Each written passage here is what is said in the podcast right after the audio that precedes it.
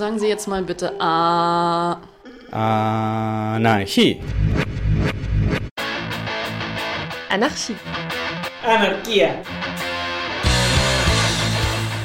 Ob geschichtlich oder brandaktuell, Mit Berichten und Interviews, mit Beiträgen und Collagen. beleuchtet das anarchistische Radio Berlin das Phänomen des Anarchismus. Das anarchistische Radio Berlin widmet sich mit der Dokumentation zweier Veranstaltungen dem häufig vergessenen Thema des ruralen Raums.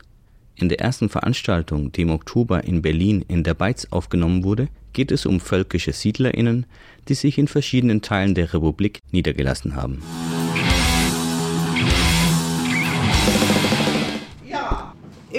Hatte heute vor, hier ein Podium stattfinden zu lassen. Ich habe keine Referenten bekommen, beziehungsweise die Referenten, die ich hätte bekommen können, äh, denen war das entweder zu knapp oder aber ohne äh, entgeltliche Entschädigung einfach nicht möglich zu kommen. Das finde ich sehr schade.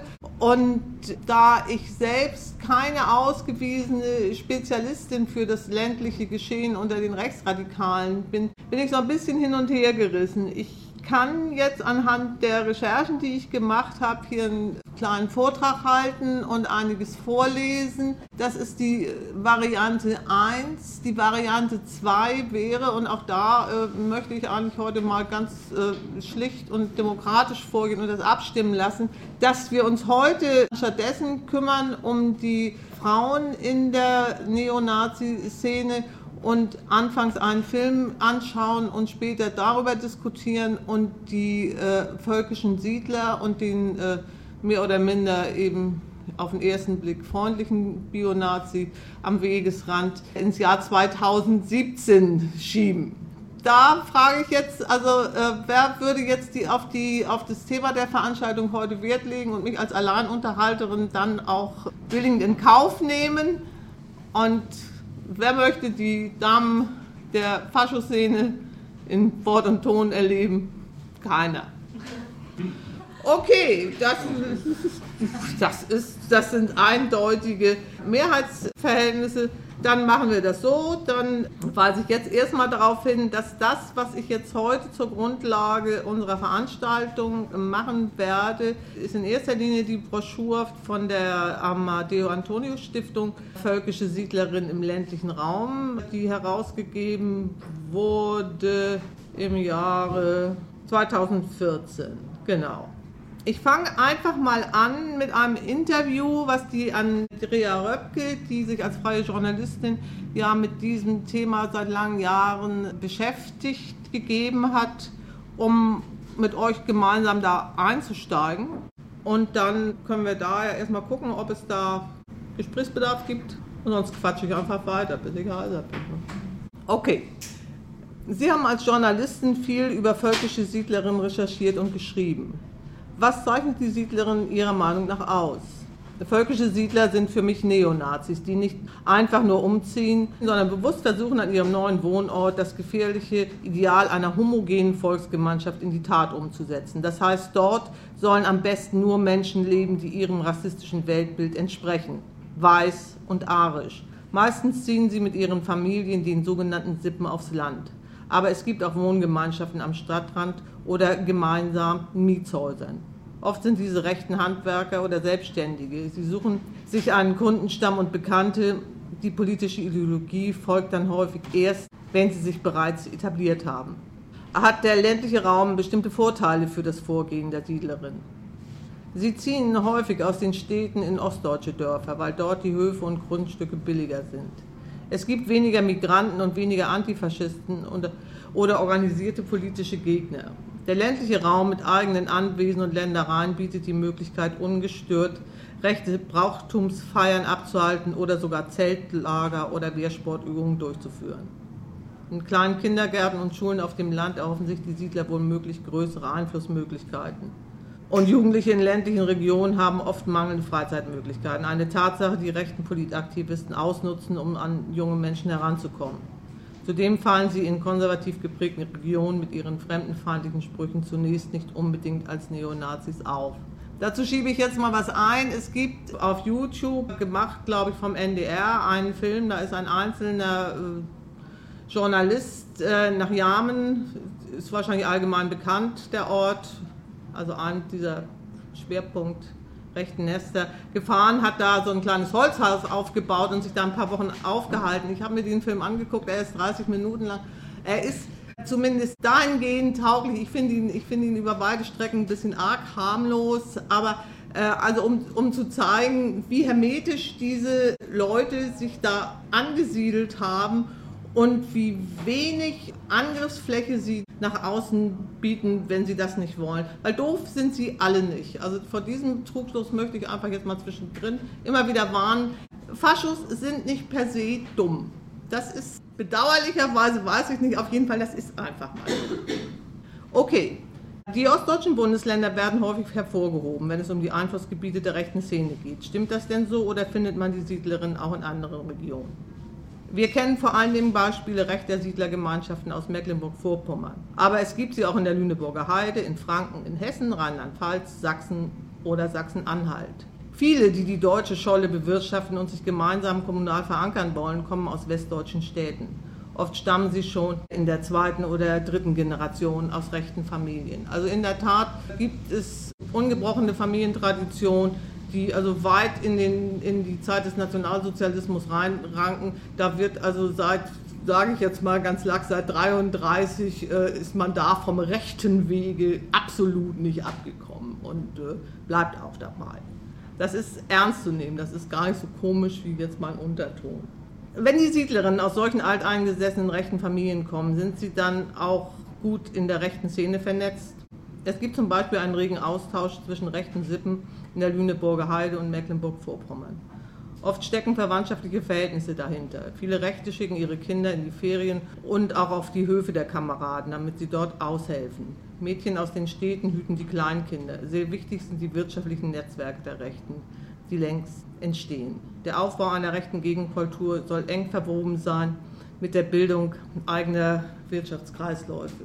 Der Pfälzer NPD-Stratege Sascha Wagner rief die rechte Szene schon vor Jahren dazu auf, nationale Netzwerke zu bilden. Das ist nun bereits seit langem geschehen. Nationalisten sollen seiner Meinung nach nur bei Nationalisten kaufen, damit kein Liberalist bereichert werde der mit seinem Gewinn die Zersetzung des Vaterlandes vorantreiben könne. Tatsächlich sind Netzwerke bereits im Aufbau.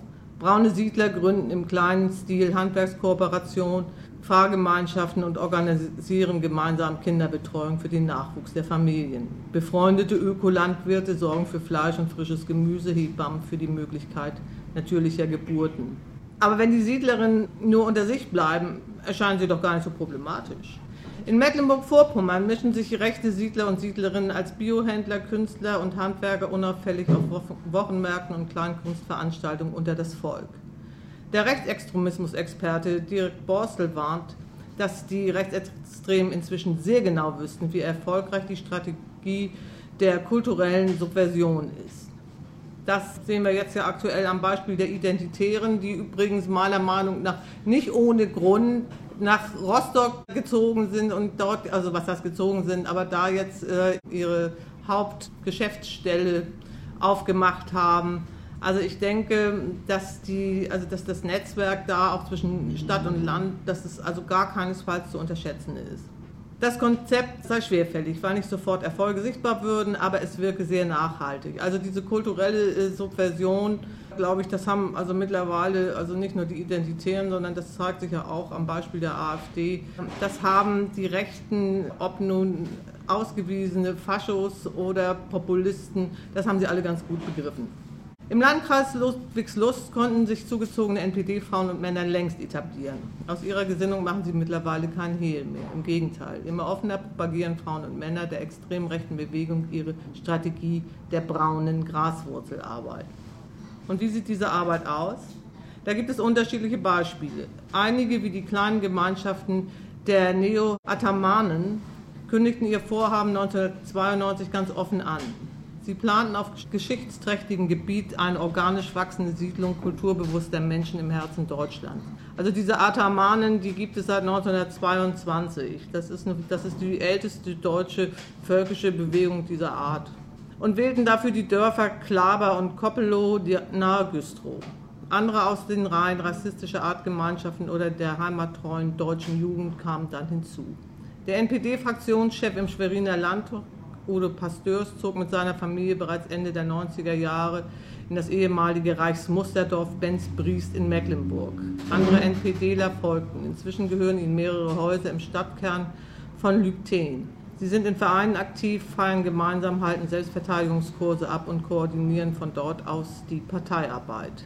Mit Bürgerbüros und einem professionell aufgezogenen Kümmerer-Image bieten sie sich auch als Ansprechpartner für die Bevölkerung ein. Sie laden Nachbarn zu vermeintlich harmlosen Brauchtumsfeiern wie Sonnenwenden oder Osterfeuer ein. Nach und nach versuchen sie an fast allen Orten politischen Einfluss zu gewinnen. Fällt die völkische Einstellung der Siedlerin nicht auch schon bei den alltäglichen Arbeiten oder gemeinsamen Festen auf? Ja. Sie tragen ihr Parteibuch, wenn es zum Beispiel in der NPD sind, nicht gerade vor sich her. Ist, denke ich, jetzt auch mittlerweile ein bisschen hinfällig, weil äh, das äh, Tragen von so einem AfD-Heftelchen, das ist, glaube ich, jetzt mittlerweile so, dass man das sehr, sehr offen macht. Häufig verbergen sie ihre radikalen neonazistischen Gesinnungen so lange, bis ihre neue Umgebung sie akzeptiert hat. Wenn sich etwa der Mann in der Freiwilligen Feuerwehr ehrenamtlich betätigt oder die Frau im Kindergarten aushilft, dann wird es immer komplizierter, sie politisch zu konfrontieren. Hinter diesem Verhalten stecken professionelle Strategien der Szene. Sind es mehrere rechte Eltern mit ihren Kindern an einer Schule, dann wird es immer schwieriger für Schulträger oder die besorgte Elternschaft, Proteste zu organisieren. Soweit das Interview. Dann möchte ich jetzt noch, muss ich das immer finden. Ja, es ist jetzt ein bisschen schlecht zu sehen. Ich zeige das aber trotzdem, trotzdem jetzt mal so rum. Könnt ihr das ungefähr erkennen? Nee, nicht? Nicht, nicht wirklich.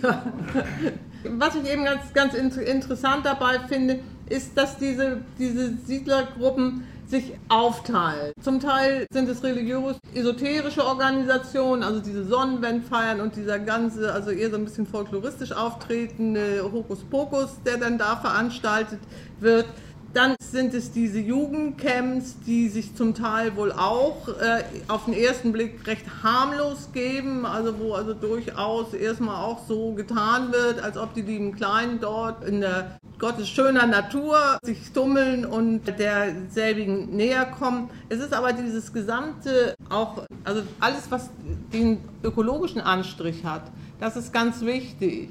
Äh, das sieht erstmal so ähnlich aus wie die Position von allgemeinen Grünen und ökologisch äh, Engagierten, ist aber immer darauf gerichtet. Und das ist, der, das ist der Unterschied. Es ist immer darauf gerichtet, dass es eben diese Volksgemeinschaft gibt, die arisch zu sein hat, rein weiß zu sein hat und ausschließlich das, was zu deren Nutzen da ist, in diesem völkischen Gebiet, was eben ihnen von wem auch immer Thor oder Odin gegeben äh, äh, ja, also so, so, so Hanebüchen wird es ja zum Teil begründet, wenn sie auf diese ESO-Schiene gehen. Manche tun das gar nicht und also da ist es das alte Blut und Boden im neuen Gewand. Das Ganze kommt ein bisschen ökologisch aufbereitet her, ist aber insofern schwieriger nachzuvollziehen, weil die natürlich genau wie alle anderen im ländlichen Bereich lebenden ihre Ökohöfe haben und ihre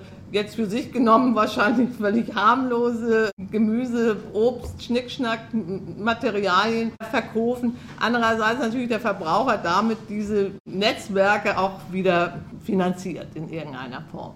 Alles ein bisschen, bisschen schwierig äh, zu durchschauen auf den ersten Blick und da sich, ich habe ewig lange versucht, irgendein taugliches Material zu finden, was ich euch auch heute als Film zeigen kann. Ich habe das alles, was es, was es gab, fand ich ehrlich gesagt schnarch gute Nacht und äußerst langweilig, weil die Damen und Herren also vor der Kamera wirklich sehr glatt sind, nichts sagen und die Nachbarschaften, die befragt worden sind in den entsprechenden Dörfern, sind eher geneigt darauf hinzuweisen, dass das alles für sich ja doch nichts Schlimmes ist. Und das macht es natürlich relativ schwer, weil was daran schlimm ist und was diese Leute natürlich auch tun, wie alle Rechtsradikalen, das tun sie nicht in der Feuerwehr und das tun sie nicht am Löschteil. Nicht? Also da ist diese eher wieder bäuerlich, so ein bisschen rustikale Gewandung, wird da ziemlich eindeutig durchgehalten. Gibt es jetzt zu dem Interview und den da gestellten Fragen, gibt es da irgendwelche Einwürfe? Nö. Ach, redet mit mir, ich bin schon heiser. Super. Ich bin gespannt, ob Sie eigentlich auch so eine Idee wie Klimawandel oder so haben. Oder dass Sie, Sie haben gerade gesagt, dass Sie sehr selbstbezogen sind. Dass sich überhaupt so Gedanken über das globale Süden und so machen. Ähm, nur in Bezug darauf, wie sich das ganz klar eben auf ihren, in dem Fall jetzt norddeutschen oder deutschen Raum auswirkt. Und als Begründung werden die alten Klischees also wieder bemüht. Nicht? Also es ist der Kapitalismus circa ungefähr gleich Weltjudentum. Also es ist nach wie vor, wird der Antisemitismus gepflegt und das, also wenn die sich zum Beispiel jetzt äh, zusammentun und durchaus auch, äh, was ja Sinn macht, gegen so eine riesen Schweinemast sich stellen, dann tun die das jetzt zwar erstmal natürlich fürs deutsche Schwein, ist klar, nicht? weil das ist, das ist schützenswert. Nun bin ich der Meinung, dass das Schwein natürlich auch ein Recht hat auf ein ganz nettes Leben, ganz klar, auch wenn es nie koscher wird, das ist mir wurscht. Aber äh, sie machen das ganz klar mit einer Kritik am Liberalismus, wie sie das ja nennen, und an der, also an der nicht völkischen kapitalistischen Weltordnung, die wiederum verursacht ist und dann schließt sich der Kreis durch die weltjüdische Verschwörung. So, also es wird sich da recht einfach gemacht. Ich glaube, du warst zuerst. Ähm, das gibt es ja nicht nur in der Lüneburger, es gibt es auch in Schleswig-Holstein. Ja. Massiv so, ja. Also, äh, ich habe ja drei Jahre in Kiel gelebt oben und wir hatten das Problem auf dem Wochenmarkt halt auch. Also da haben wir dann irgendwann festgestellt, dass dann so ein völkischer Siedler sein Zeugs da vertickt hat. Und ja, wir sind dagegen halt vorgegangen. Also wir sind verbal und nonverbal dagegen vorgegangen. Und das ist dann eingestellt worden. Also der hat das eingesehen, dass das jetzt Ja, nicht schön war für ja, ihn. ich mein, Ja. Erst verbal und dann halt nonverbal halt. Ne? Und ähm, der, äh, da gab es auch einen Esoterik Heini, der hat sich, der hat mittlerweile immer noch eine Praxis äh, in, am Exer und die wird hier regelmäßig äh, zugeta äh, zugetackert. Ja, also es ist, es ist in der Tat so, also hier gibt es auch so ein Schaubild, das ist jetzt auch zu klein, darum erspare ich euch das. Also es ist deutlich zu sehen, dass das Ballungsgebiet wirklich MacPom ist. Aber Schleswig-Holstein ist da ganz, ganz nah bei. Also dass, dass, diese, beiden, dass, dass diese beiden Bereiche äh, Schwerpunkte sind. Und dass das anscheinend wirklich so funktioniert, also ich möchte jetzt das schön, den schönen Spitznamen Piepen bringt dafür nicht äh, äh, benutzen. Nicht? Also das Bauer X Y, es ist nicht unbedingt der Alteingesessene. Es ist wirklich so, dass da sich Leute für wenig Geld was kaufen und dann ihre äh, Familie, ob nun im verwandtschaftsgradlichen Sinne oder ideologischen Sinne, nachkommen lassen und dadurch relativ schnell, das geht natürlich auf dem flachen Lande, dann äh, ungleich geschwinder und ist auch deutlicher sichtbar als in der Stadt, wenn da dann Hof an Hof plötzlich von ausschließlich braun denkenden Siedlern und Siedlerinnen besiedelt werden. So, jetzt warst du dran. Ich, ich fand äh, jetzt gerade, während du geantwortet hast auf die Frage mit dem, ob die das auch, ob die auch irgendwas mit Klimawandel und so in ihren Gedankengängen haben, äh, ging mir ähm, so durch den Kopf, ob man die Frage nicht umdrehen muss. Also kann man das so sagen? Und wenn man das so sagen kann, dann wäre es auch interessant, vernetzen die sich auch in dem Sinne international? Also die stellen sich ja scheinbar eine Welt vor, in der sozusagen jede Sippschaft auf ihrem Fleckchen Erde, sage ich jetzt mal ganz, äh, um nicht die einschlägigen Begriffe äh, mitzugebrauchen, lebt und da sozusagen im Sinne der, in Anführungsstrichen, ähm, Biodiversität? Nein, Nein. eben nicht, sondern der Gesundheit ihres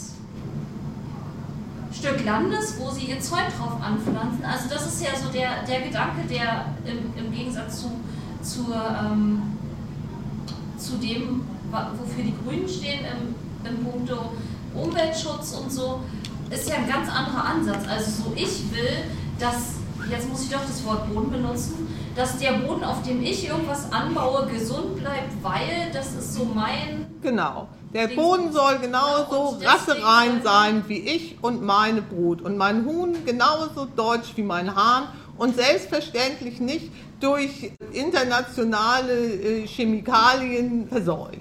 Ja, aber das heißt, aus deren Ideal ist es dann auch so, dass der Amerikaner genauso nur auf seinem Boden seinen amerikanischen Hahn ist und gefällig nichts nach sonst wo exportiert. Also, also der, An, der Ansatz ist im Prinzip dem, den jetzt ja auch äh, die Identitären äh, in, ins neue Hemdchen gepackt haben, sehr verwandt. Genau. Das, also im Prinzip jedwedes Wesen, also es ist ja ohnehin, ist es, ist, es, ist es ja etwas, was es so gar nicht gibt. Also diese Idee der Reinheit und der Rassereinheit ist ja also für jeden Mensch, der sich nur ein bisschen mal auseinandergesetzt hat mit Menschheitsgeschichte und Biologie und dergleichen, doch ganz hilfreichen Wissenschaften, ist absurd. Aber so ist es gemeint. Nicht? Also der Schleswig-Holsteiner in Schleswig-Holstein, der Sachse in Sachse, der Däne in Dänemark und so weiter und so fort. Und alle bleiben auf ihrem Fleckchen und sind nur mit ihren Leutchen zusammen und bewegen sich da möglichst auf vorgrästrige Art und Weise. Sie sollen sich auch so kleiden, also die weiblichen Wesen mit Zöpfen und langen Gewändern, nicht die Männer dann entsprechend etwas zünftiger im, im, im ledernen Janker und mit also die Haartracht weiß ich jetzt nicht, auf jeden Fall irgendwie wahrscheinlich auch mit Rauschebart, keine Ahnung. Aber also das äh, ist, so, ist, so, ist so das, was äh, gewünscht wird. Und die Frau selbstverständlich, also als Behüterin von Herd und Hof und auch äh, zur Brut, ich, wenn ich jetzt Brutpflege sage, ich hoffe, ich werde jetzt nicht missverstanden. Also die Aufzucht der eigenen Kinder ist eben ganz traditionell auch der Sinn der Existenz des weiblichen Wesens, während der Mann eben hinausgeht in die Welt und wie gehabt. Also eigentlich ist ja in der Ideologie so für städtisches Leben an sich auch kein Platz. Wenn man jetzt nur diese Bewegung nimmt. Da würde ich vorsichtig sein.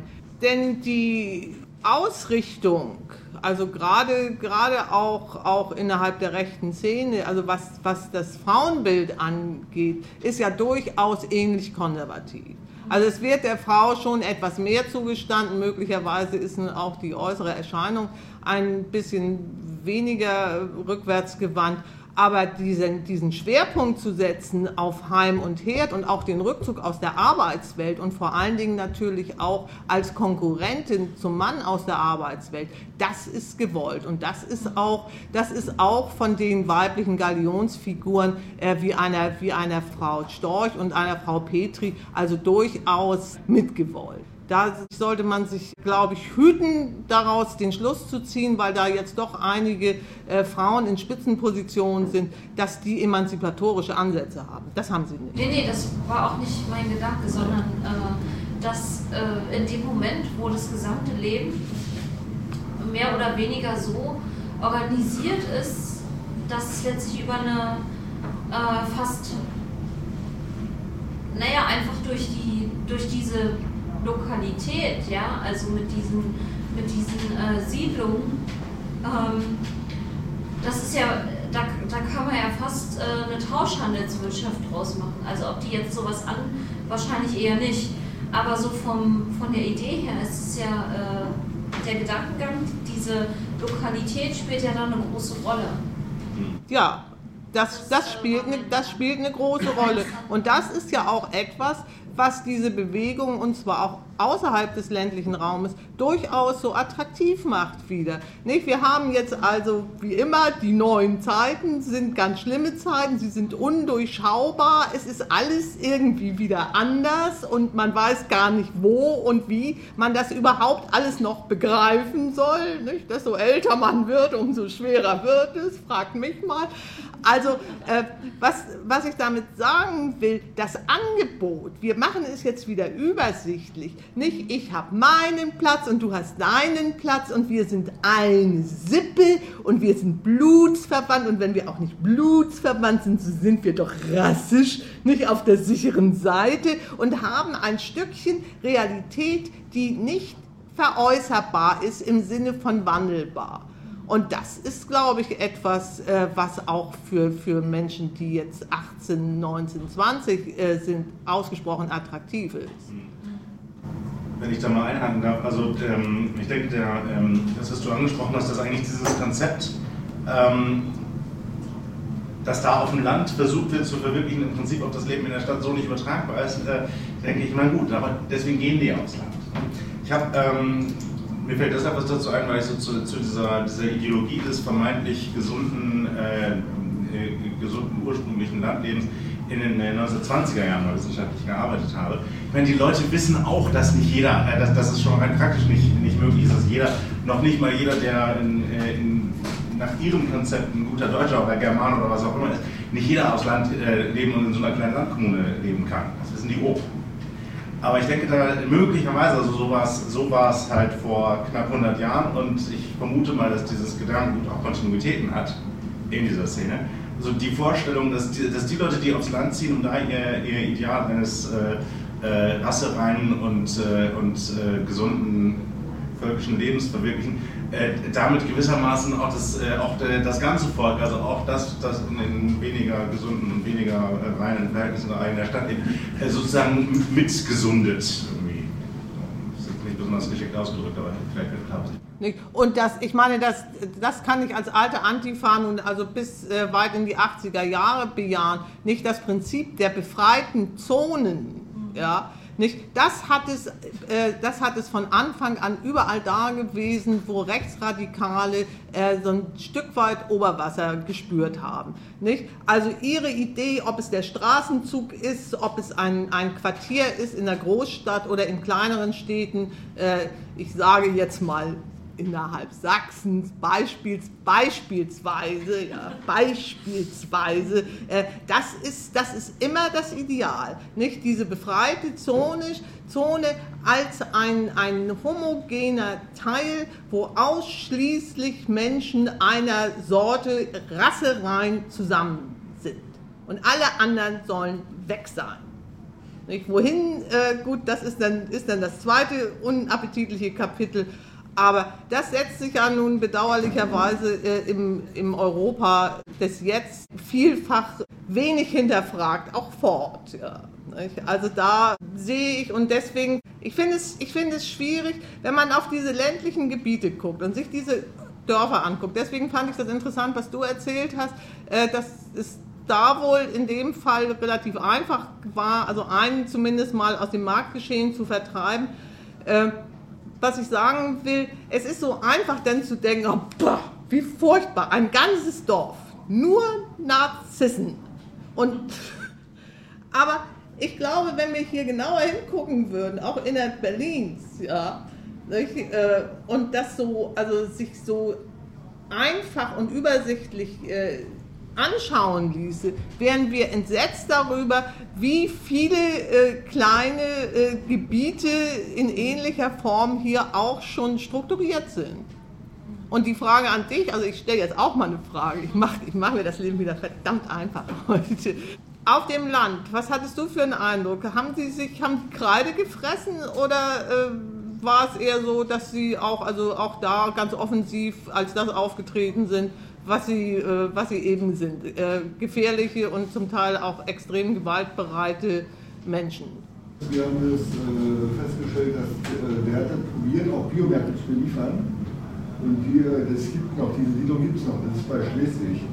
Das, sind so, äh, das ist ein Dorf und die leben ausschließlich äh, angeblich halt ähm, von ihren, was sie da aus deutschen Saatgutherstellern und so. Ne? Und wir haben es halt, aber wie gesagt, wir haben es verbal versucht, wir haben ihn nur, nonverbal weggekriegt. Also nonverbal kann sich jeder vorstellen, wie das, wie das abgelaufen ist. Ich weiß nicht, wer die Kieler Szene kennt, da gibt es die Meierei.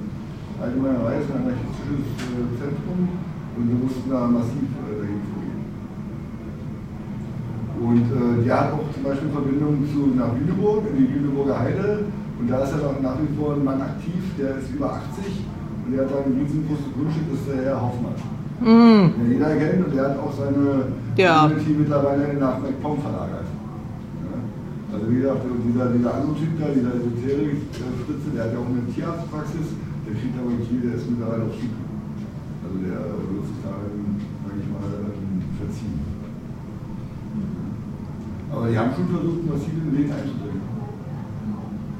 Ja, und also ich bin nun relativ häufig in Mecklenburg-Vorpommern aus ganz privaten Gründen, weil ich halt gerne an der See bin und da meinen sportlichen Quatsch mache. Und ich war jetzt äh, während des Wahlkampfs war ich sehr erstaunt über die, die Strategien da, dass wenn man jetzt über die Dörfer gefahren ist, über die kleinen Dörfer innerhalb des Wahlkampfs, war es also ganz, ganz klar, dass also die rechten Parteien, also NPD, zum Teil sogar noch die ollen Republikaner und AfD natürlich auch, massiv Wahlkampf gemacht haben. Und interessanterweise da, wo mehr äh, Tourismus ist, nichts. Also da war, war also sage ich mal, die Welt noch in Ordnung, nicht? Also Grüne, SPD, Union und so weiter und so fort. Und äh, das hat mich persönlich ein bisschen stutzig gemacht und ich habe da keine Antwort drauf gefunden. Ja? Kann man denken, dass ökonomisch die Grundlage da drin liegt, weil die wollen ja auch nicht ihre Touristen gleich verbrellen und wollen an die, soll ich sagen, auch ökonomisch anzapfen. Also sie tun praktisch dann ihre Werbung erstmal nach in die Kleindörfer verbarrikadiert. Würde ja aber, würde ja aber, wenn man den Gedanken zu Ende spinnt, heißen, dass es doch noch so einen Bodensatz von äh, moralisch vernünftigen Denken gibt, der also denen auch nahe liegt, hups, also mit unserer abscheulichen braunen Gesinnung, das ist irgendwie auch schmuddelig. Das wollen wir jetzt vielleicht nicht so deutlich machen. Jetzt warst du als erster und dann da drüben. Äh, gibt es denn irgendeine Untersuchung, die das versucht, äh, räumlich ähm, abzubilden, wo sich äh, diese Landflucht irgendwie konzentriert? Also, Naja, also ich habe hier mal diese, diese Karte aufgemacht. Also hier oben, das ist, also die braunen Pünktchen sind dann immer die Pünktchen, ja, naheliegend. Nicht, also Mecklenburg-Vorpommern, das sieht man ganz deutlich. Da ballt sich das ziemlich gewaltig. Dann haben wir hier im Norden in Schleswig-Holstein. Und dann ist es auf der Karte noch recht vereinzelt und nach Süden eben relativ wenig. Wobei ich dieser Karte offen gestanden nur bedingt traue. Ich kann fragen, das, das ist eher anekdotischer, das hat eher anekdotischen Charakter, also äh, nicht irgendwie, äh, das ist keine empirische Untersuchung darüber, wie die Konzentration rechten Gedankenguts oder wie, wie das rechte Siedlung, äh, die rechte Siedlung verteilt ist über Deutschland.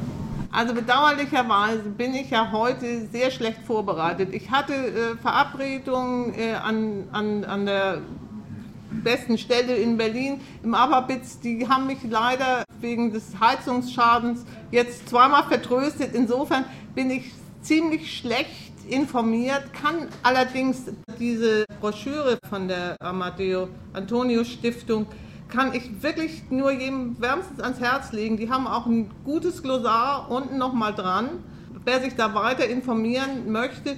Und ich werde auch zu diesem Thema noch auf jeden Fall noch eine zweite Veranstaltung im nächsten Jahr machen, also mit etwas anderem Themenschwerpunkt, weil ich wirklich gerne möchte, dass hier noch sich mal ein, zwei Menschen zu mir setzen, die im Gegensatz zu mir nicht nur quasseln, sondern auch ein bisschen fundierter in die Materie eingearbeitet sind.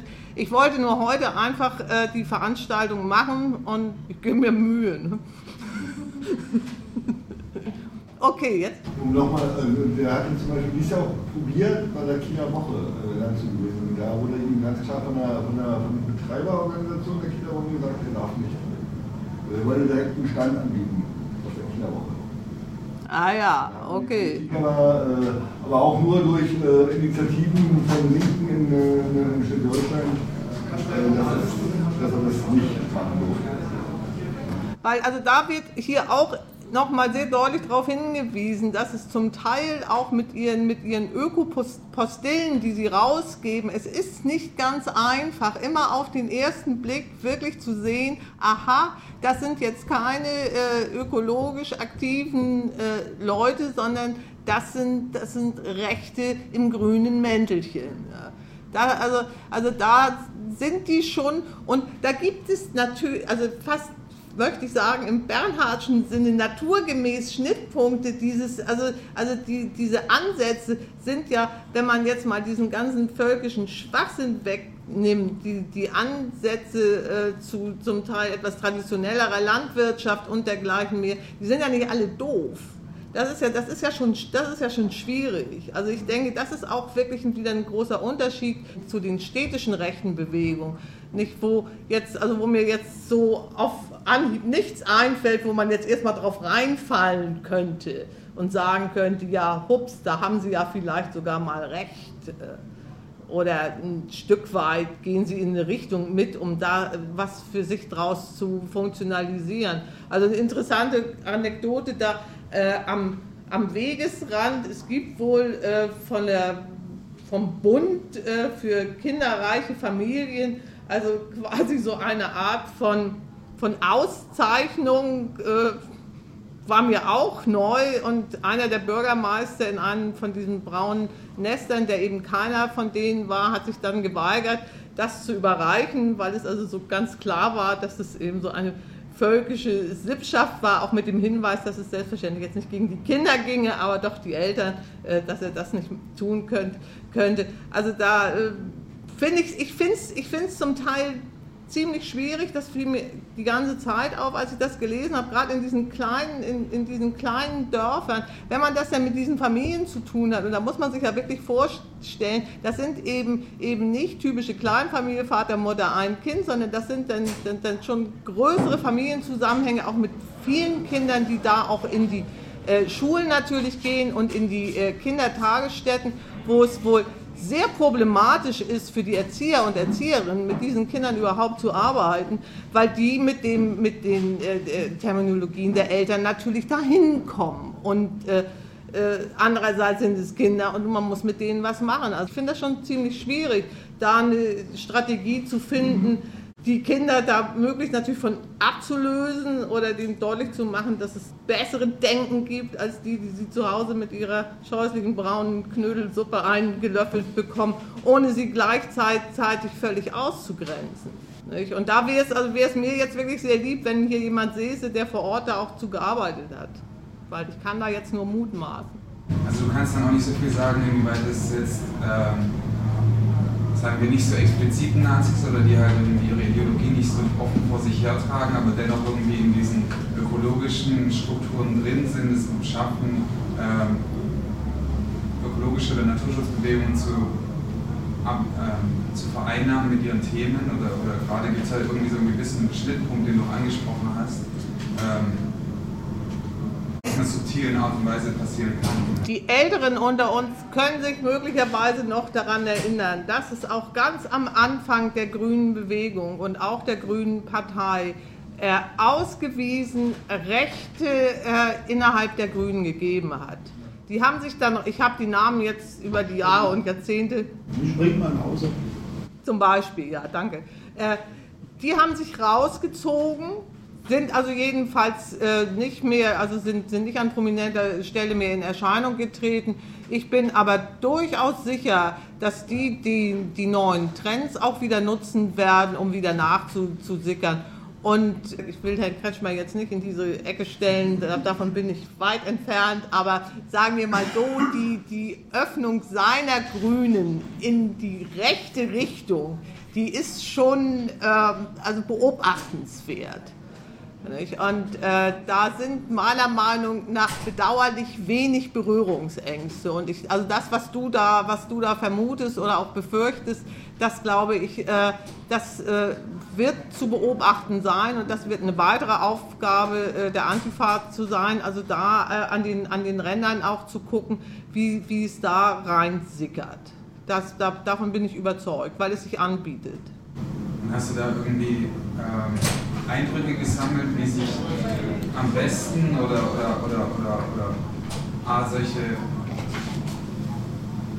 rechte Ideologie, die dahinter steckt, erkennen lässt, beziehungsweise wie sich da Abgrenzungspunkte finden lassen. Also ich meine, wenn es um völkische Werte geht oder um die Beruf, Berufung auf Boden und solche Geschichten, dann ist es irgendwie klar, dass, es, dass da rechtes Gedankengut dahinter steckt oder so. Aber Ich glaube, dass das, dass das sich nicht, also auf gar keinen Fall vermeiden lässt, wirklich sehr gründlich zu, zu hinterfragen. Also gerade weil für, für mich auf besorgnis- und beängstigende Art und Weise Sprachtabus in den letzten 14, 15 Monaten gesamtgesellschaftlich so gefallen sind, dass ich ehrlich gesagt nicht weiß, ich habe da kein, kein Patentrezept. Ich glaube schon, dass es immer wieder darum geht und auch im Einzelnen darum geht, zu hinterfragen und ganz offen, immer wieder offen zu legen, dass wenn dieser Abzweig genommen ist, dass es dann eben the point of no return ist. Ich müsste da jetzt was Konkreteres haben, an dem ich das deutlich machen kann. Denn was mir bei der Durchsicht von diesen meiner Meinung nach relativ untauglichen kleinen Dokumentationen aufgefallen ist, das ist eben genau dieses indifferente Verhalten von Nachbarn und Nachbarinnen. Das eigentlich von den Leuten, die da als Journalisten und losgezogen sind und gefragt haben, sehr deutlich nachgewiesen wurde, dass es sich um Neonazis handelt, aber dass das von den Nachbarn subjektiv einfach nicht gesehen wurde, dass das negiert wurde, nein, das sind nette Leute und das würde alles so nicht stimmen und das ist, ist aufgebauscht und dieses Feindbild, öffentliche, äh, öffentlich-rechtliche oder, oder überhaupt Medien, das ist auf dem Lande selbstverständlich nicht weniger manifest, als das in, in den Städten ist. Der Fremde, und da kommen wir natürlich dann wieder zu diesem ganzen Wir hier als, als, als Sippe und Blut und Boden und wir kennen uns und wir wissen, dass wir echt und magisch und original sind. Dann kommt der Fremde und der Fremde ist dann auch schon die Reporterin vom NDR ja, nicht? Da kann die noch so norddeutsch daherkommen und blond sein und Gummistäbel tragen, das ist egal. Nicht? Sie ist auf jeden Fall in dem Moment, wo sie kritische Fragen stellt zu der ganzen Gemeinschaft, auch für die Anrainer, jemand, der per se verdächtig ist und schon manipuliert. Und das ist eine Diskussion, also ich bin seit geraumer Zeit jetzt quasi reaktivierte Antifa. Ich hatte mich schon auf den alten Teil zurückgezogen, dachte, du, lass mal die Junge dran. Nicht? Nun habe ich aber das Gefühl, dass das gar nicht schaden kann, wenn so ein paar steingraue Eminenzen sich vielleicht auch mal wieder die Ehre geben oder mal zusammenreißen, wie man das sehen will.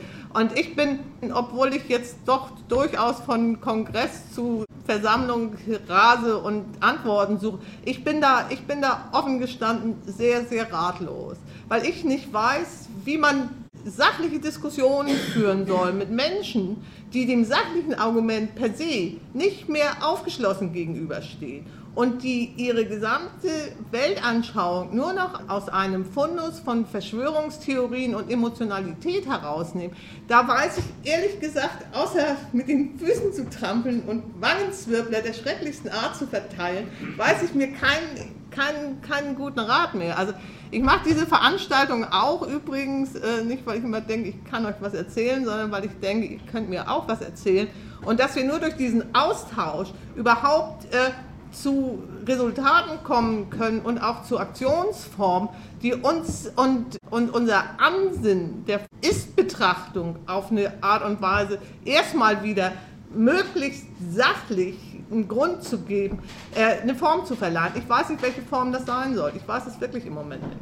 Ich finde, das ist äh, auch durch das schlaue Rechteck mit all seinen kleinen Brüdern und Schwestern wahnsinnig schwierig geworden. Und ich merke es auch selbst, dadurch, dass ich jetzt wieder aktive Antifa bin und mich wieder so vernetzt habe, wenn ich jetzt gucke, zum Beispiel auf meine Fratzi-Book-Seite, dann habe ich selbstverständlich überproportional viel mich vernetzt mit Inner Circle. Das ist ja auch für sich genommen erstmal nicht falsch. Aber wenn ich dasselbe Bild jetzt einfach mal umkippe und auf die andere Seite kippe und sage, so, da ist jetzt Hildegard Verknurzel. Ja, und Hildegard verknurzelt möglicherweise bis vor kurzem noch eine halbwegs vernünftig tickende Frauensperson, die jetzt plötzlich denkt, na, die AfD ist ja gar nicht so übel und sich in der Art und Weise vernetzt, dort vernetzt, wie ich es auch tue, dann ist natürlich Ihr armes Erbsenhirn im Gegensatz zu meinem Hirn, von dem ich denke, das wird belebt und erweitert. Nicht? Also nicht gut, das ist eine Wertung, die gebe ich jetzt ab, ganz klar. Nicht? Aber dass ich, dass ich denke, da ist erst einmal der Zug dann abgefahren und da rein zu grätschen und zu sagen, Hildegard, Mädel, nun lass mal die Möhre aus und lass einfach mal die Realität angucken. Ich nehme dich jetzt mal ans Händchen und ich glaube, darum muss es immer wieder gehen. Nicht, nicht anhand von Realitäten zu überprüfen, was behauptet wird. Weil heute war ja mal eine tolle Botschaft im Radio zu hören, hat jetzt gar nichts mit völkischen Siedlern mehr zu tun, aber egal. Nicht, die Deutschen, wer immer das sein mag, also wir möglicherweise, wir sind ganz glücklich. Wir sind viel glücklicher als letztes Jahr. Und also nicht? Das Jauchzen und Frohlocken nimmt ja gar kein Ende mehr. Nicht? Und ähm, nicht? 70 Prozent fühlen sich auch als tolerante und weltoffene Menschen. Nicht? Also da kann ich ja nur, also nicht, wenn ich gerade was zu tun gehabt hätte, hätte ich ja in meine Patschehändchen geklatscht und gesagt, das ist ja alles toll.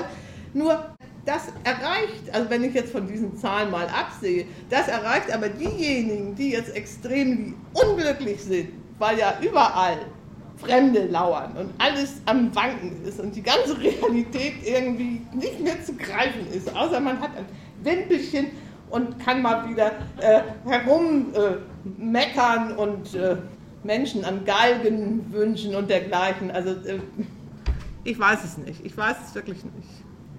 Also ähm, ich möchte das nochmal bestätigen äh, aus einer persönlichen Erfahrung, dass man mit den Leuten auch wirklich nicht sinnvoll argumentieren kann, erst recht nicht äh, sozusagen, also wenn man versucht, das Ganze auf eine theoretische Ebene oder wie, wie auch immer, du hast jetzt zum Beispiel irgendwie so nach dem Motto Kommunikation übers Netz, E-Mails und so weiter, das funktioniert nicht. Also wenn man versucht, mit den Leuten in den Diskurs einzutreten, ich hatte äh, die Situation, dass ich irgendwann feststellte, äh, Freund meines Vaters äh, ist doch sehr ähm, in der AfD engagiert und ich habe äh, wirklich haarsträubende E-Mail-Diskussionen mit der Frau geführt. Ähm, es ist einfach nicht möglich auf einer sachlichen Ebene. Also es ist wirklich unmöglich. Aber irgendwas ist dann ja mal passiert. Ich weiß nicht, was nur nicht passiert ist. Die schrieb mich jetzt vor fünf Tagen an Sie wäre aus der AfD ausgetreten und sie hätte ja begriffen, dass man ja irgendwie nicht weiterkäme, wenn man immer vor allem Angst äh, hätte und immer nur so mit der Fremdenfeindlichkeit um sich wirft. Ich weiß ja nicht, was passiert ist mit der Frau. Äh, ich weiß nur, dass sie nicht zu meiner Hochzeit eingeladen ist. das ist beruhigend. Aber, ähm, aber ähm, um, da, um darauf mal zurückzukommen, äh, dieses ans Händchen nehmen und zu sagen, hier guck mal den und so das habe das hab ich, ähm, das, ich glaube auch, dass es Tatsache ist, das Einzige, was geht. Also die Frage ist dann natürlich, wie macht man das jetzt praktisch, gerade in Bezug auf diese Siedlung? Ähm, bietet man jetzt Feriencamps in Berlin-Kreuzberg für nicht braune Ansiedler von solchen, äh, also weißt du, was ich meine? Das ist das Einzige, was mir jetzt dazu einfällt.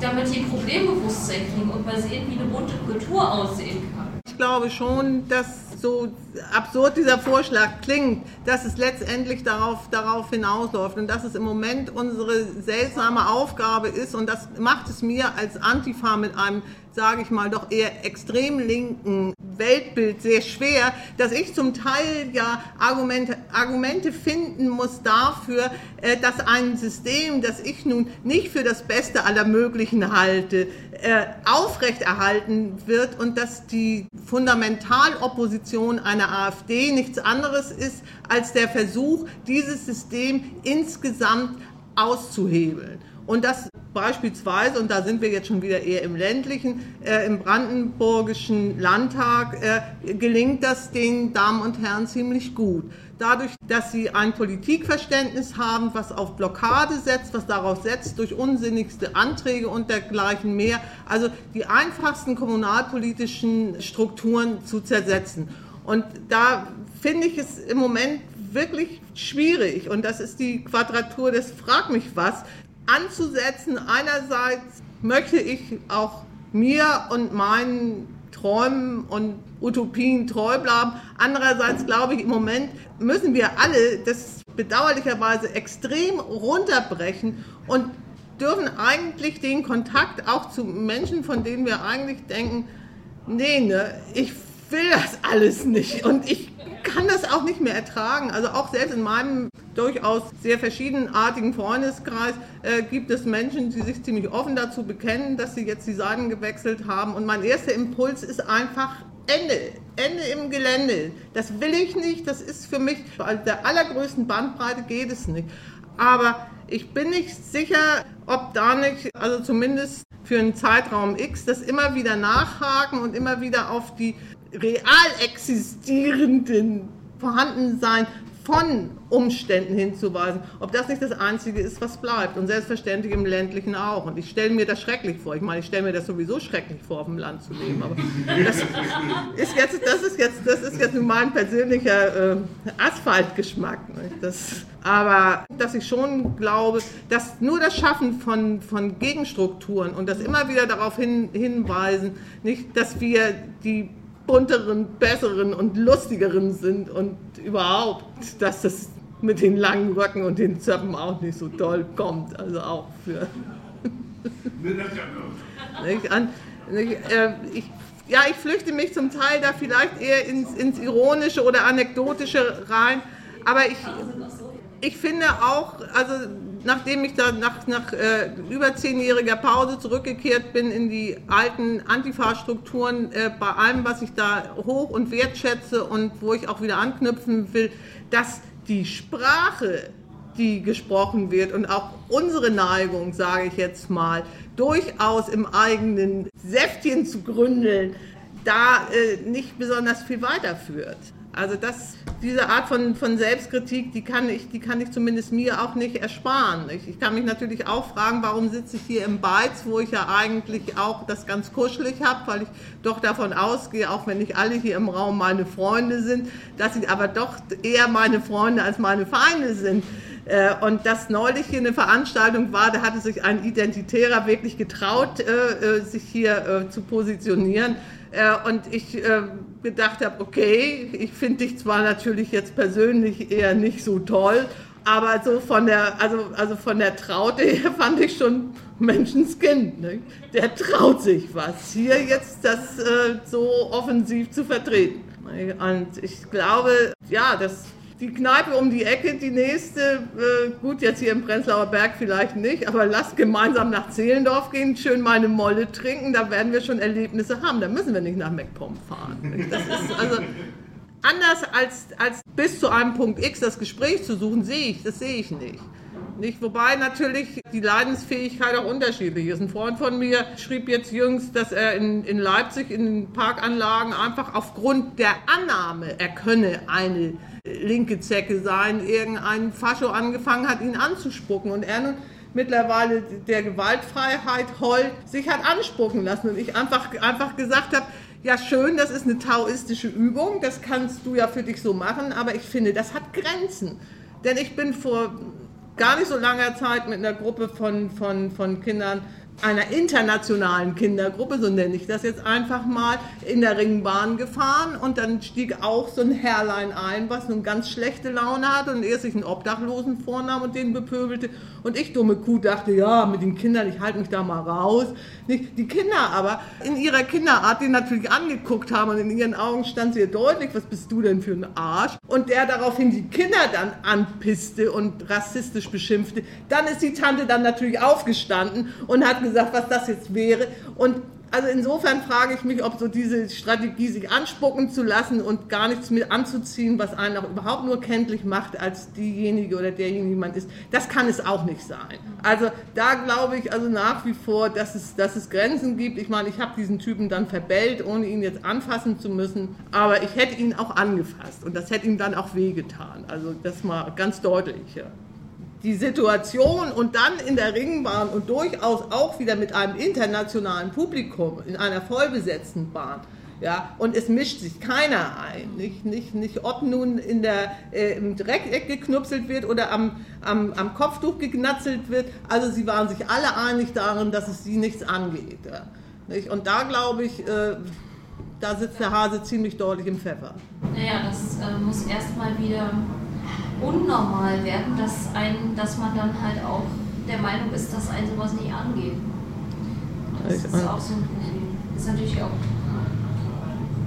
Nun habe ich aber insgesamt auch den Eindruck, dass die, dass die Bereitschaft überhaupt der Auseinandersetzung, der direkten verbalen Auseinandersetzung und möglicherweise auch die Bereitschaft, also zumindest mit defensiver Gewalt äh, das Schlimmste abzublocken, ziemlich zurückgegangen ist. Ich habe in meinem Leben da keine Probleme mit gehabt. Ich habe innerhalb der Antifa in jüngeren Jahren das gemacht, was ich am besten konnte. Und das war nicht das Quatschen, auch wenn ihr das jetzt vielleicht denkt.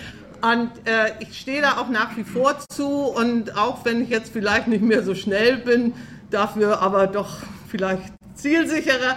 Aber ich habe wirklich den Eindruck, dass viele, viele Menschen überhaupt die Konfrontation schon scheuen. Also dass es einfach auch große Furcht gibt. Große Furcht davor, einfach aufzustehen und erstmal zu sagen, hey, jetzt ist Schluss.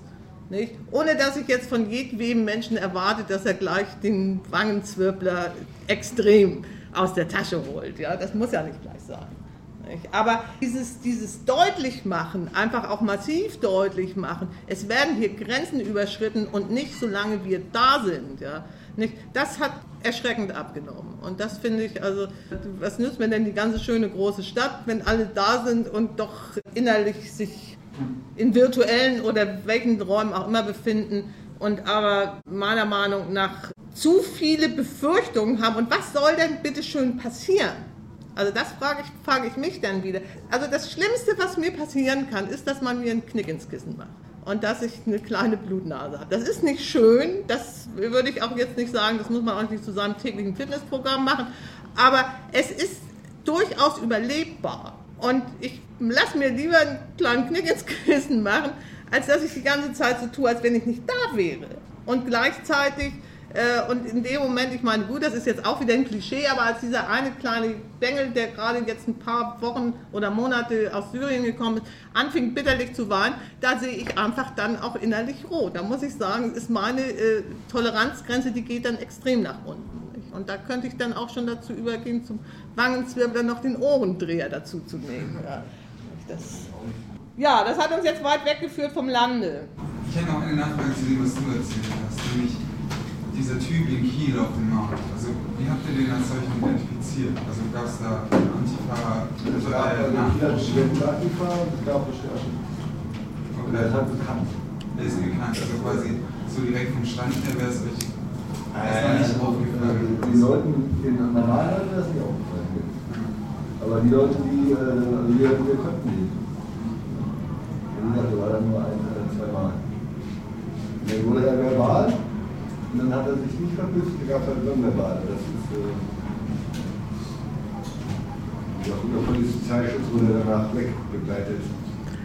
Ja, manchmal mag man seinen letzten Kohlrabi dann doch nicht mehr essen, wenn es denn so viele waren. es gibt ja, die haben da dann, also die Meiereien, die haben da ziemlich gute, die äh, informieren auch ziemlich viele Leute zum Beispiel. Ne?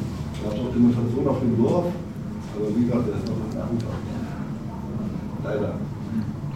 Nur halt nicht mehr in der Kiel, der ist dann Heide, Schleswig, die ganzen Jungs. Ja, die von da ist Kollegen. Leider. Dann Leiharbeit ausgefunden.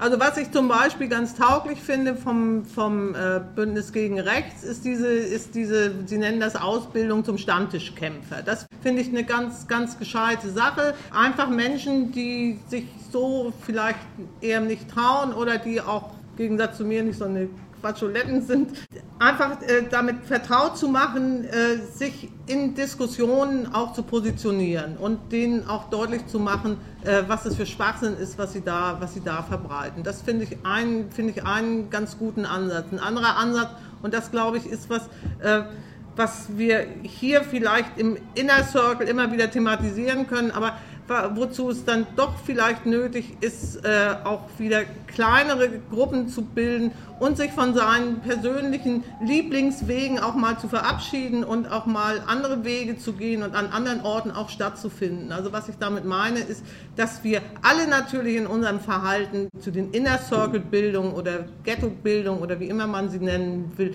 mächtig beitragen. Und ich äh, ganz genau, genauso äh, muss ich sagen, muss mich auch zwingen, äh, an andere Orte zu gehen und da mal stattzufinden. Wobei ich aber eine Bitte habe äh, oder eine Frage an euch. Äh, ich mache das ja jetzt seit einiger Zeit hier im Beiz äh, im Moment noch ganz alleine, dass ich einmal im Monat zu dem gesamten Themenkomplex eine Veranstaltung mache. Ich bin überhaupt gar nicht so lornozentrisch und einzelkämpferisch drauf, wie das sich vielleicht jetzt hier so anhört. Also ich würde mich wahnsinnig freuen, wenn der eine oder die andere mal Lust hätte, eine Veranstaltung mit mir gemeinsam vorzubereiten und dass wir uns vielleicht auch mal überlegen, ob wir was machen, womit wir dann auch mal zwei Häuser weitergehen. Also wirklich mit einem kleinen, äh, unkomplizierten, auch nicht technikaffinen äh, Programm einfach zu sagen, okay, das machen wir jetzt auch mal woanders oder jetzt gut, die Jahreszeit ist jetzt natürlich doof, um das draußen zu machen. Äh, weil eins muss uns klar sein, 19, äh, 1917, ja, das sind freudsche Versprecher, die sind richtig schön. Äh, 2017 wird vielleicht nicht ganz so abscheulich wie 1917, wird aber auch kein schönes Jahr. Und es wird wieder ein Wahlkampfjahr. Und äh, wir haben eigentlich keine Zeit, uns jetzt mit Lebkuchen und, und irgendwie äh, äh, anarchischen oder anderen linken Rundgesängen äh, um unsere Lagerfeuer zu versammeln, äh, sondern müssen, glaube ich, ziemlich pronto uns überlegen, wie wir da nächstes Jahr ganz mächtig in Erscheinung treten und auf die alte Tonne hauen, ja. Okay, ich weiß jetzt nichts mehr. Ja, ich glaube, das Schwierige ist halt, dass auf dem, eben auf dem Land eben so wenig Linke gibt, die sich da zusammentun, um dagegen vorzugehen. Und das ist, glaube ich, so ein Hauptproblem. Und das andere, weil du es gerade mit 1917 angesprochen hast, ich glaube, was der Linken heute insgesamt fehlt, ist irgendwie so eine neuere sozialistische Vorstellungsweltbild, damit den Menschen, soll ich sagen, allgemein klar wird, dass in der jetzigen Krise, die eh schon länger da ist, aber irgendwie wieder mal ein anderer Lichtpunkt dasteht, den Leuten wieder so einen gewissen Hoffnungszeichen gibt. Weil wenn so die Leute jetzt reagieren, bin ich ja gar nicht überrascht. Also dass die AfD jetzt da so groß absagen, ist für mich sogar zynisch gesagt normal. Umgekehrt ist es nur ja. nicht ganz normal, dass die Linke daraufhin keine so richtige Antwort findet. Das ist für mich nicht so normal. Ich habe Zeit meines Lebens immer so ein bisschen mit dem Kopf gewackelt, so diese Verelendungstheorie. Und das kann ja, ja für die Linke nur gut sein. Nicht desto schlechter es wird, umso eher muss ja der, also nicht, nicht desto tiefer die Nacht, umso schneller kommt das Morgenrot. Äh, das ist mir alles nicht fremd äh, von, von der Idee. Ich glaube nur im Moment äh, würde ich persönlich, also wirklich jedweden äh, gutwillig gesinnten demokratischen Menschen auch schon mit einem vielleicht nicht Bruderkuss, aber doch mit einem Shake-Hand äh, begrüßen, äh, weil ich das Gefühl habe, es gibt zu dem, zu dem ganzen verquasten Weltbild, und dann kommen wir wieder auf 19, 1917 zu sprechen, es gibt eine ganz, ganz äh, fatale Sehnsucht nach der Katastrophe. Dass ich bei vielen, die da äh, auf die Straße gehen, mittlerweile den Eindruck habe, dass dieses Gerede vom Bürgerkrieg äh, auch ein Kokettieren mit einer Vorkriegszeit ist und dass wir uns nicht darüber täuschen sollten, dass wir im Moment äh, in, auch wieder in schöner linker Tradition nicht mit dem Rücken an der Wand stehen, sondern dass wir schon eine kleine Delle in die Wand rein gemacht haben. Und dass, wenn wir uns nicht langsam mal positionieren, ich nicht Menetekeln will, aber ich persönlich habe sowieso immer gern gepackten Koffer, also schon aus Familientradition und sehe aber ehrlich gesagt nicht mehr, wohin wir denn noch emigrieren könnten. Insofern bleibt uns im Moment, glaube ich, gar nichts anderes übrig, als, wie der Kollege ganz richtig bemerkt, äh, mit allem, was an geistig-körperlicher Präsenz da ist, dafür zu kämpfen, dass das hier also zumindest jetzt erstmal äh, einen ganz gewaltigen Ruck in die richtige Richtung wieder gibt. Und eine außer, außerparlamentarische Opposition, das ist ja eine feine Sache, da hat ja kein Mensch was dagegen. Ja. Nicht? Nur die äh, müsste dann schon fundierter sein. Ja, aber das ist, glaube ich, auch die große Schwierigkeit, weil man sieht ja im sogenannten Mutterland Frankreich, wie selbst da das in der Bewegung sehr schwer tut, über diese Massen hinauszugehen, die früher da waren und hier umso mehr. Bei mir geht es ja eigentlich darum, gut, es geht jetzt auch ein bisschen weg davon, aber auch wieder dahin letztendlich. Ich habe die Befürchtung, klar, wenn, wenn jetzt so praktisch so hier nur simuliert oder fabuliert irgendwie Bürgerkrieg, ja, wir wären heute die totalen Verlierer, würde ich sagen. Und ich würde sagen, weil ich ja aus der analytischen Ecke komme und auch hier öfters Veranstaltungen mache, ist ja mein Bestreben, eben vor 80 Jahren war ja die Revolution in Spanien nicht von heute auf morgen, sie war vorbereitet. Und wenn, wenn es hier keine Massen gibt, die vorbereitet sind, dann sehe ich die gleiche Gefahr wie 1917 in anderen Formen, dann tut sich was auf und dann entsteht aber schon wieder eine Monopolpartei, die wieder alles, wie soll ich sagen, in Richtung Diktatur schiebt. Also es wären schon meine Angstzustände dabei. Und heute würde ich sagen, äh, eben wieder zurückzukommen auf dieses Problem, Problem, weil ich sehe halt so, ich war vor zwei Jahren auch mal in so einem Arbeitslosenprojekt und habe auch mit einigen älteren deutschen Kollegen da zusammengearbeitet und da habe ich irre Sachen mitgekriegt. Also ich habe da praktisch das AfD herausgerochen. Ja. Und ich habe da mit, mitbekommen, dass da eben, was auch nicht äh, erstaunlich ist, es war nur paradox für mich, es waren halt eben, was auch nicht verwunderlich ist, eben nicht mal irgendwo linksliberale Leute da, die dagegen eingeschritten sind. Also ich kam mir da vor wie so ein einsamer Kämpfer, der Held im Dschungel, der jetzt praktisch, würde ich sagen, unter so einer Masse von 50 Leuten versuchen muss, irgendwie zumindest Gegengedanken bei diesen Flüchtlingen aufzubringen. Und was ich für mich ja faszinierend war, äh, ich konnte den Leuten nochmal hundertmal sagen, ja, wisst ihr was, vor 100 Jahren, Jahrhundertwende 1900 und äh, war ja so sind auch ein paar Millionen, gerade aus Norddeutschland, aus diesem Gebiet in den USA eben migriert. Und der Hammer war für mich äh, paradox. Die wollten es gar nicht wissen. Die wollten es gar nicht wissen. Ja, und das, und, und das, das finde ich, das, das ist auch so signifikant, weil da kann, also es, es, gibt, ja, es gibt ja Beispiel en masse nicht, ob man also äh, die Situation nach 45 nimmt oder ob man die Situation nimmt in den 90er Jahren, äh, äh, als, als hier äh, äh, durch, die, durch, den, durch, den, durch den Krieg im Ex-Jugoslawien.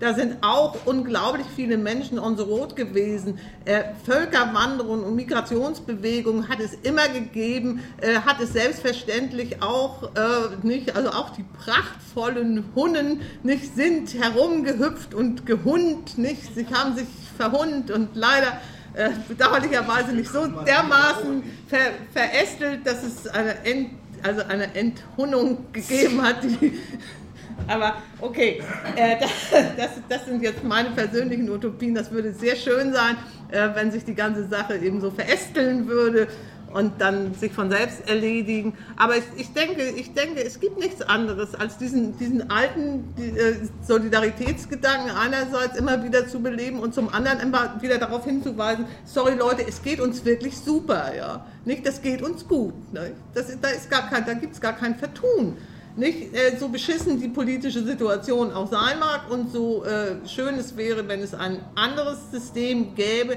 aber im Vergleich mit dem, was auf diesem Erdenrund jetzt im Moment real los ist, äh, gibt es absolut keinen Grund darum zu mimpeln und in irgendeiner Weise äh, mit fürchterlichen Ängsten jeden Abend unter das Bett zu gucken, ob nun schon wieder ein Flüchtling sich dorthin geflüchtet hat und sich nachts wie ein Nachtmahl auf einen drauf hockt mit seiner ganzen Familie.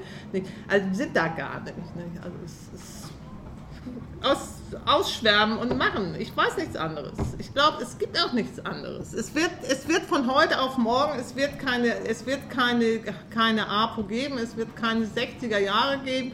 Äh, und, und ich sehe, also die, wenn ich die studentischen Bewegungen sehe, dann sehe ich da jetzt im Moment auch nicht, dass wir nun hoffen, dass uns, dass, dass uns die Eliten jetzt irgendwie die, nicht das, das, das verbrannte Würstchen aus dem Feuer holen. Glaube ich jetzt ehrlich gesagt nicht so. Also nicht, ich habe auch, auch gegen Studenten gar nichts. Ich war selber zuweilen ab und zu mal eine. Aber äh, das Ghetto verlassen und ja, nicht sich mit den, mit den, mit den doofen Verbrüdern ist nun auch zu viel verlangt. Aber zumindest diese, diesem ersten Impuls nicht gleich zu folgen, zu sagen, okay, nicht, Hildegard ist auch aus meiner Freundes- und Bekanntenliste gestrichen und alle anderen auch. Und dann so langsam äh, äh, sind wir dann möglicherweise wirklich immer noch die Guten, aber könnte auch sein, dass wir dann auch ziemlich schnell irgendwann zu fangen sind und wieder an so hübsche Orte verbracht werden, wo wir dann noch das Ding Anfang der letzten Strophe vom Daddel-Du-Lied singen können. Also ich habe ich hab ehrlich gesagt im Moment, mag auch an der Jahreszeit liegen, also ist mein kämpferischer Elan zwar ungebrochen, aber mein Pessimismus ist durchaus deutlich vertreten. Und das ist jetzt ein schlechtes Schlusswort, ich weiß, aber ich lüge so ungern. Ich möchte noch ein schöneres. Die, links, die linksradikale Klima, äh, Klimabewegung wächst auch sehr.